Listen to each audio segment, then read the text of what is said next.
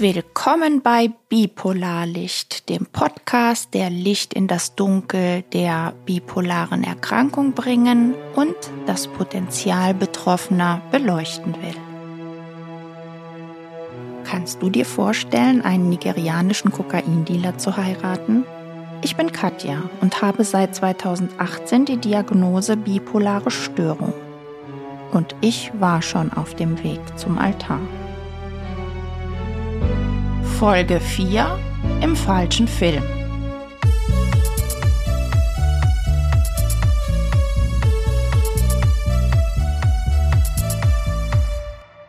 Warnhinweis.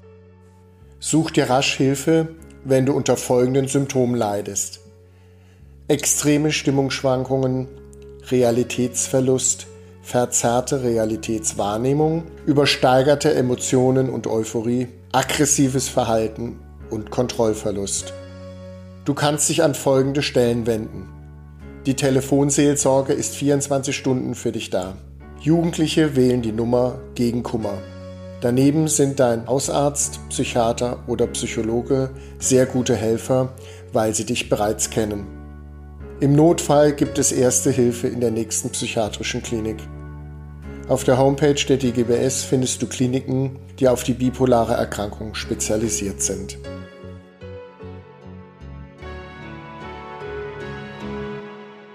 Dann kam es halt zu der entscheidenden Situation, in der Philipp dann auf der Arbeit war. Und ähm, er war krank. Er musste ein Antibiotikum nehmen und ich habe morgens dann gesehen, er hat das vergessen. Und an dem Morgen hatte ich das Auto, er ist mit einem Kollegen gefahren und dann habe ich gedacht, Mensch, dann bringe ich dem das gerade dahin. Habe noch so ein Frühstück gemacht äh, dazu mit Tee und Broten und so und habe dann überlegt, äh, wo mache ich das rein? Habe dann einen Rucksack von ihm gegriffen und wollte das da reinmachen und habe dann in diesem Rucksack so komische Päckchen gefunden. Die sahen ein bisschen aus wie Tampons. Und hatten aber so an beiden Enden eine Spitze. Und erst habe ich dann so gedacht, hä, wieso hat der Tampons in seinem Rucksack? Und so langsam dämmerte es mir aber dann, dass es keine Tampons waren, sondern dass das Drogen waren. Denn ich hatte als Lehrerin schon so Schulungen von der Polizei, wie sowas aussieht. Und ja, dann hielt ich halt acht solche Päckchen äh, auf einmal in meiner Hand und einen Umschlag mit 1800 Euro Bargeld, wo ich ja immer wieder die Aussage von ihm hatte, ich habe kein Geld. Ja, da war ich erstmal baff und musste überlegen, was mache ich denn jetzt?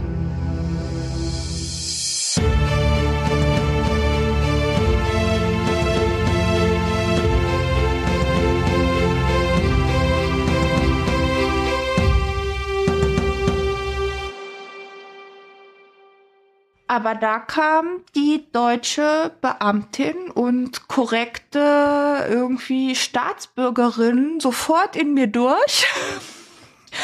Und ich habe diese Drogen und das Geld genommen, habe sie in einen Rucksack gesteckt, bin zur Straßenbahn und zur nächsten Polizeiwache gefahren. habe dann da geklingelt und als der Polizeiwachtmeister äh, da mir geöffnet hat, habe ich ihm gesagt, ja, guten Tag, ich bin die und die und ich habe Kokain und Drogengeld im Rucksack. Und der hat mich halt angeguckt, erstmal so nach dem Motto, holen wir jetzt eher einen Arzt oder hole ich sie rein? Weil ich sah ja total seriös aus, ne? Also so halt deutsche Lehrerin. Dann hat er mich aber reingebeten und hat gesagt, okay, dann zeigen Sie mal bitte. Und dann habe ich ihm diese Päckchen übergeben und den Umschlag mit dem Bargeld auf die Theke gelegt und ähm, habe gesagt, ja, also vermutlich ist das Kokain. Ja, dann ist er mit diesem Päckchen da erstmal weggegangen und kam dann relativ schnell mit zwei Kollegen von der Drogenfahndung zurück, die mich dann in ein Zimmer gebeten haben zum Protokoll. Und ja, dann musste ich erzählen. Also woher ich das habe, wie ich das gefunden habe, warum ich das jetzt hier abgebe. Und also die waren natürlich auch total überrascht, dass da irgendwie eine Frau reinkommt und sagt, ich habe hier Kokain, ich will das abgeben. also und ja, das waren so 80 Gramm war jetzt so ein mittelgroßer Wert, ne? Aber die haben das dann geprüft und haben gesagt, ja, also ist schon ordentlicher Stoff. Und während ich dieses Protokoll da ähm, gemacht habe, mit dem Wachtmeister, die waren alle total nett zu mir. Also wirklich, ähm, obwohl ich da wahrscheinlich auch schon so ein bisschen durchgeknallt war, ne? Weil ich ja immer auch gesagt habe, ja, das ist jetzt mein Verlobter und wir wollen heiraten, aber das geht natürlich nicht, dass der Drogen verkaufen, deswegen bin ich hier. So, und ähm, Währenddessen fuhren im Hof schon zwei Mannschaftswagen mit Polizisten vor. Und nachdem das Protokoll beendet wurde, bin ich dann mit den Drogenfahndern auf den Hof und diese Mannschaftswagen wurden dann so eingeteilt, dass einer der Wagen auf die Arbeitsstelle zum Philipp fährt, um ihn zu verhaften und der andere Wagen zu mir nach Hause, weil die dann meine Wohnung durchsucht haben.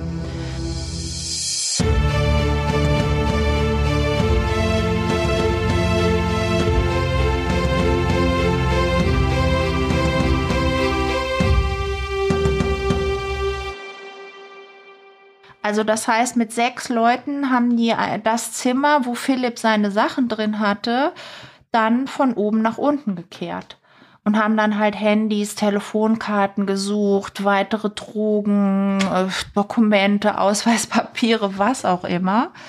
Die anderen Zimmer meiner Wohnung haben sie nicht durchsucht. Wahrscheinlich, weil ich so einen seriösen Eindruck gemacht habe. Also sie haben wirklich nur die Sachen und das Zimmer, in dem die Sachen von Philipp waren, ähm, von oben nach unten gekehrt.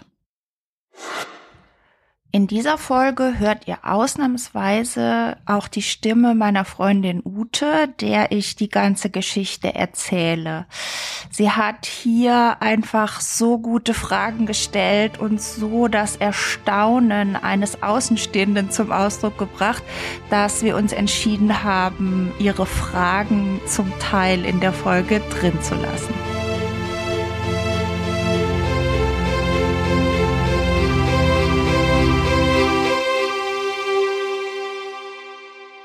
Ja, hast du dich denn mal gefragt, warum du nicht zuerst mit ihm gesprochen hast? Das ist so eine Frage, die mir direkt in den Sinn kommt. Nee, das, die Idee kam mir gar nicht. Also vielleicht war so ein ganz klein bisschen Angst dabei, dass wenn ich den konfrontiere, dass er entweder aggressiv wird mir gegenüber oder mich belabert, so nach dem Motto, nee, das ist gar nicht so und er hat das für einen Freund aufbewahrt mhm. und mhm. whatever. Aber das war gar nicht in meinem Kopf in meinem Kopf war sofort, ich muss das loswerden, ich muss das abgeben, ich will da nicht mit reingezogen werden. Ja, aber auf der anderen Seite warst du doch wahnsinnig verliebt, dass dann auf einmal die Staatsbürgerin äh, wichtiger war als die Geliebte. Ja, und dass das äh, vom Ranking her dann nicht mehr so wichtig war und äh, dann auf einmal die Staatsbürgerin und Braut gegenüberstanden und die Staatsbürgerin gesiegt hat. Nee, so auch nicht. Sondern die Super Katja wollte alles unter einen Hut kriegen, mhm. nämlich also die Sache mit den Drogen klären und ihn dann trotzdem heiraten. Ohne mit ihm mal gesprochen zu haben, ob er denn mit diesem Plan einverstanden ist. Ja. Ja. Konnte ich ja nicht, er war auf der Arbeit. Ja, und die Polizei war auch auf der Arbeit. In dem Fall bei ihm. Ja, aber der Blödmann hat halt die Drogen nicht in seinem Auto oder in seiner Wohnung, sondern in meiner Wohnung deponiert. Und der Gedanke, dass das eure Beziehung zerstören könnte, ist dir gar nicht gekommen? Nö. Der ist mir nicht gekommen. Das wäre mein erster Gedanke. Ja, aber ich war manisch. Also ich habe nicht mehr in logischen Bahnen gedacht, ja. Also ich habe nicht mehr wie ein normaler Mensch gedacht. Was ich mich jetzt frage, da waren ja immerhin 1800 Euro in dem Rucksack. Äh, hast du dir nicht überlegt, die, die zu behalten? Immerhin hat er sich ja ziemlich lange aushalten lassen von dir. Nee, weil mit dem Geld wollte ich nichts zu tun haben. Das war ja Drogengeld, das war ja schmutziges Geld.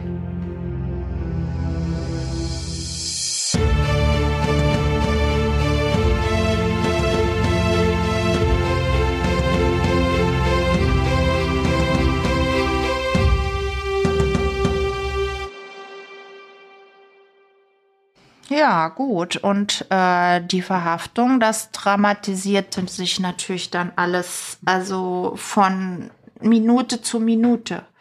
Nachdem wir dann meine Wohnung durchsucht hatten, ich war dann auch immer dabei, sind wir mit diesem Mannschaftswagen der Polizei zu seiner Wohnung gefahren, wo die anderen Kollegen mit dem Philipp dann hinkommen sollten, damit seine Wohnung nochmal durchsucht wird. Und da habe ich auch wirklich gewartet auf ihn. Und es war aber trotzdem für mich noch nicht so irgendwie, dass das eine schwierige Situation ist oder so. Ich habe mir dann überlegt, was ich ihm sage, wenn wir uns dann da sehen und dass sich dann auch für ihn alles klärt. Und dann kam es zu so einer Begegnung. Wir waren umringt von Polizisten und ich habe ihm dann gesagt, äh, Philipp, ich liebe dich, ich werde dich heiraten, aber zuerst musst du aus diesem Drogensumpf raus. Dann bin ich auch mit ihm hoch in seine Wohnung mit den ganzen Polizisten und da ist er dann total zusammengebrochen, hat dann angefangen zu weinen. Ich habe ihn dann getröstet, in den Arm genommen. Das durfte ich dann noch. Und dann haben sie ihn mir aber quasi entrissen und haben ihn dann auf die Polizeiwache gebracht. Und ich stand dann da erstmal alleine und man hat mir dann gesagt, also sie können ihn nachher da oder da noch sprechen. Dann bin ich später da nochmal hin. Dann hat mir keiner aufgemacht und die hatten immer irgendwelche Ausreden, warum das jetzt nicht ging. Und irgendwann hat mir dann einer gesagt, er ist ins Untersuchungsgefängnis gebracht worden. Und wie das Schicksal so wollte, das Untersuchungsgefängnis war um die Ecke von meinem Haus, genau gegenüber vom Eingang zu meiner Arbeit. Also ich kannte dieses Gebäude schon von außen sehr gut. Ich habe da immer drauf geguckt, wenn ich gearbeitet habe oder aus der Arbeit gegangen bin. Ja, und dann habe ich ihm halt ein paar Sachen gepackt. Schlafanzug, Badelatschen, whatever. Und hab ihn dann, dann hingegangen und hab dann geklingelt und gesagt, ja hier, also ich würde gerne dem Gefangenen ein paar Sachen bringen. Die waren auch total nett zu mir, die Polizisten, haben mich reingelassen, haben dann ein bisschen mit mir geredet, so was jetzt passiert und so. Und ja, dann bin ich am nächsten Tag dann nochmal hin. Und weil ich ja so gut drauf war, habe ich vorher in meinem Lieblingscafé noch Latte Macchiato mit Flavor und ohne Flavor bestellt und kam dann mit den Kaffeebechern gut gelaunt im Untersuchungsgefängnis an und habe dem Polizisten dann erstmal einen ausgegeben.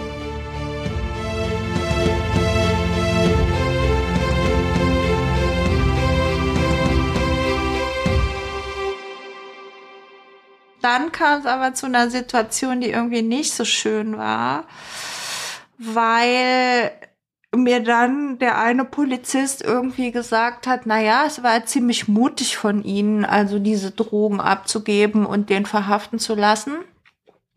Und er könnte mir jetzt nicht ganz genau sagen, ob ich mich jetzt damit mit der türkischen oder mit der russischen Drogenmafia angelegt hätte. Und da habe ich dann doch so ein bisschen geschluckt und gedacht so, äh, oh, Daran habe ich ja noch gar nicht gedacht. dass jemand diese Drogen und das Geld vermissen könnte und danach suchen. Das war mir noch nicht klar gewesen. Da kam, bekam schon die Supercut ja so ein paar kleine Risse, wo ich gemerkt habe, hm, schwierig.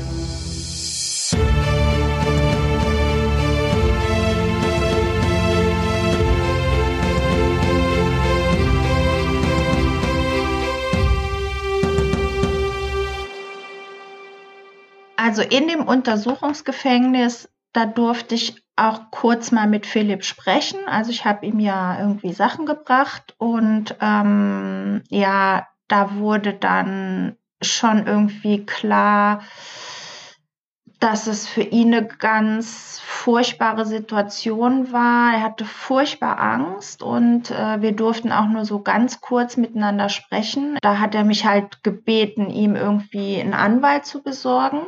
Und ich habe dann auch die Polizisten nochmal gefragt, also wie das funktioniert. Und die haben mir dann ein Verzeichnis gegeben mit Anwälten. Aber ja, ich hatte noch nie wirklich mit dem Anwalt zu tun in Karlsruhe und war damit einfach ein bisschen überfordert. Hatte ja aber trotzdem noch, also diese größenwahnsinnigen Ideen in der Manie und habe dann gedacht, ich suche jetzt den besten Anwalt der Stadt und habe mich dann aufgemacht äh, in der Stadt des Rechts, ne, in Karlsruhe gibt's ja die großen Institutionen und bin dann erstmal zur Bundesanwaltschaft gefahren, habe mein Auto da im Eingang geparkt und habe gedacht, naja, die müssen ja wissen, wer hier der beste Anwalt in der Stadt ist.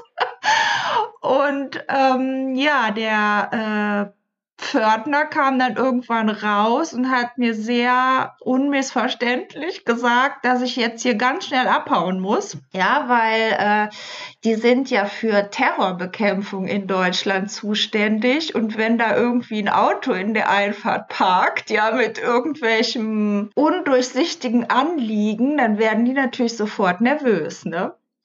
Ähm, denn da werden halt Terroristen aus ganz Deutschland eingeflogen und verhört und ähm, ja, also dementsprechend hoch ist auch die Sicherheit. Und da sieht man dann einfach auch wieder dran, also dass ich in einem völlig falschen Film war, denn ich bin ja Politiklehrerin, also ich weiß das. Das war was, also völlig Irrationales, was ich da gemacht habe. Ne? Also, dass die mir einen Anwaltstipp geben, also das, das war wirklich, mm, ja, macht aber einfach deutlich, äh, wie weit entfernt man halt dann von der Realität unterwegs ist. Dann bin ich noch zum Bundesgerichtshof gefahren und habe danach gefragt und also nur die höchsten Institutionen natürlich, ne, so und die haben mich natürlich auch äh, ziemlich schnell da irgendwie verscheucht. Dann habe ich erfahren, dass der Philipp eine Pflichtverteidigerin hat. Dann war das auch schon gegessen. Ne? Also meine großartige Suche nach einem Superanwalt. Dieser Pflichtverteidigerin bin ich dann begegnet im Amtsgericht. Da sollte eine Anhörung vor dem Amtsrichter dann natürlich stattfinden, weil der musste ja entscheiden, wie der Philipp dann weiter irgendwie untergebracht wird. Das hat sie mir gesagt und sie hat mir auch den Termin genannt, ähm, denn ich durfte ja dann eigentlich auch nicht mehr mit ihm sprechen und konnte ihn nicht finden und habe dann Klamotten zusammengesucht für ihn. Ziemlich schicke Sachen, weil ich gedacht habe, ja, der tritt jetzt da vor den Richter und der hat immer noch seine Arbeitsklamotten an. Hab dann halt Hemd und Hose und Schuhe und alles zusammengepackt und bin ins Amtsgericht gefahren und habe mich da hingesetzt und gewartet. Und dann war halt wieder der Schockmoment.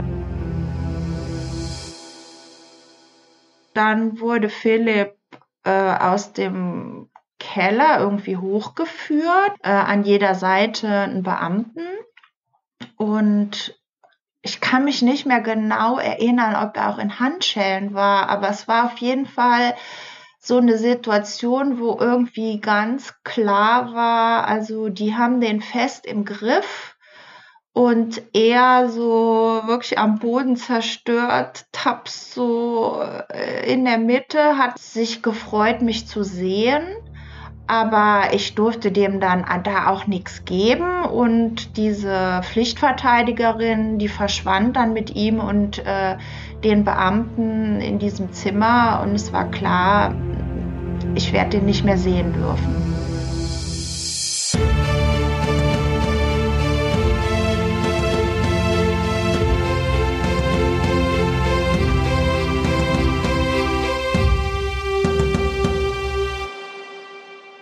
Er hat sich gefreut, mich zu sehen, weil er ja schon mal das Erlebnis hatte, dass eine Frau ihn ja gerettet hat aus dem Gefängnis und aus dieser Drogengeschichte.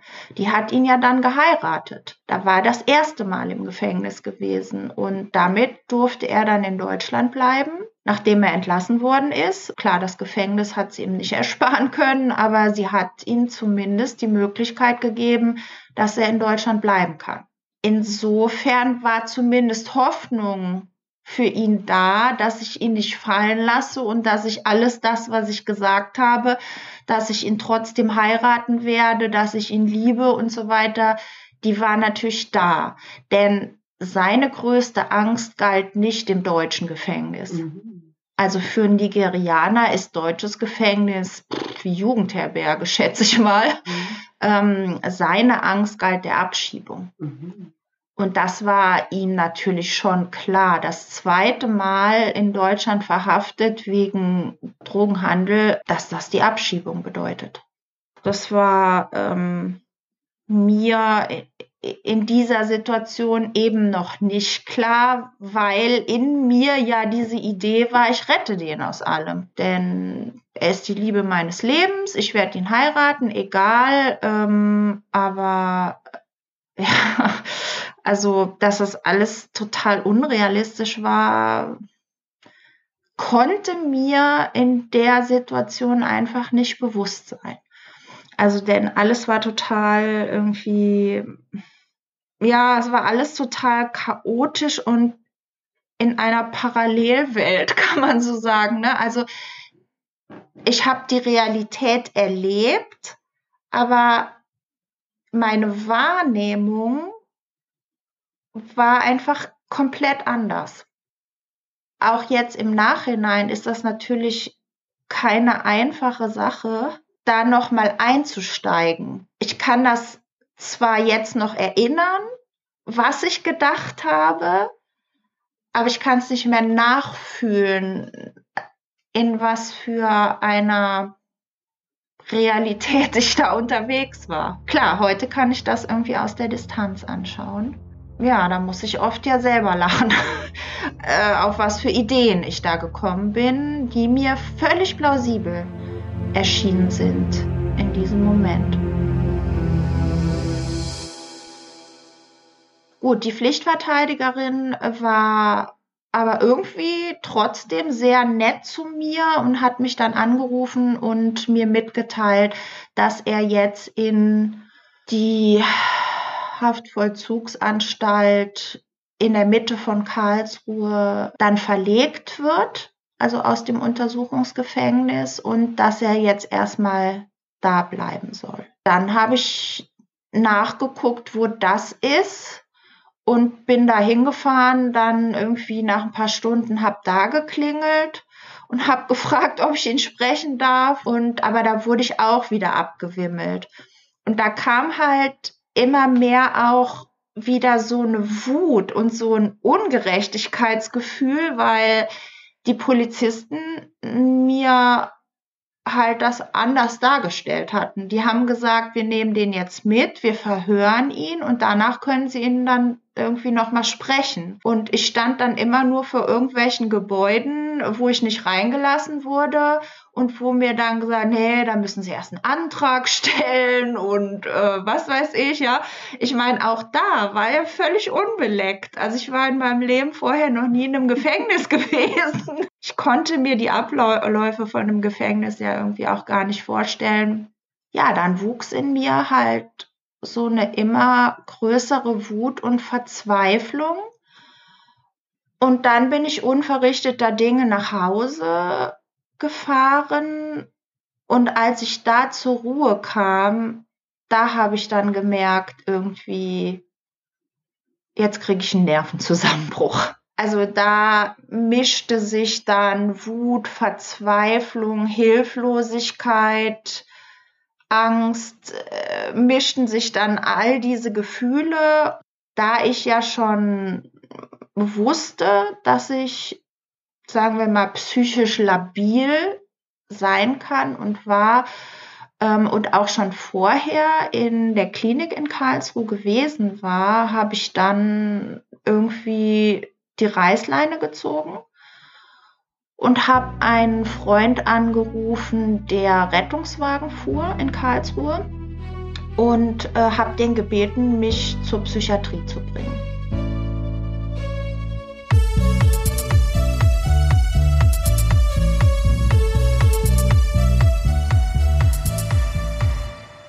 Das Bipolarlicht wird produziert von Katja Höger im Rahmen der Selbsthilfegruppe Bipolar Karlsruhe mit Unterstützung von Michael Wagner und Ute Bausch.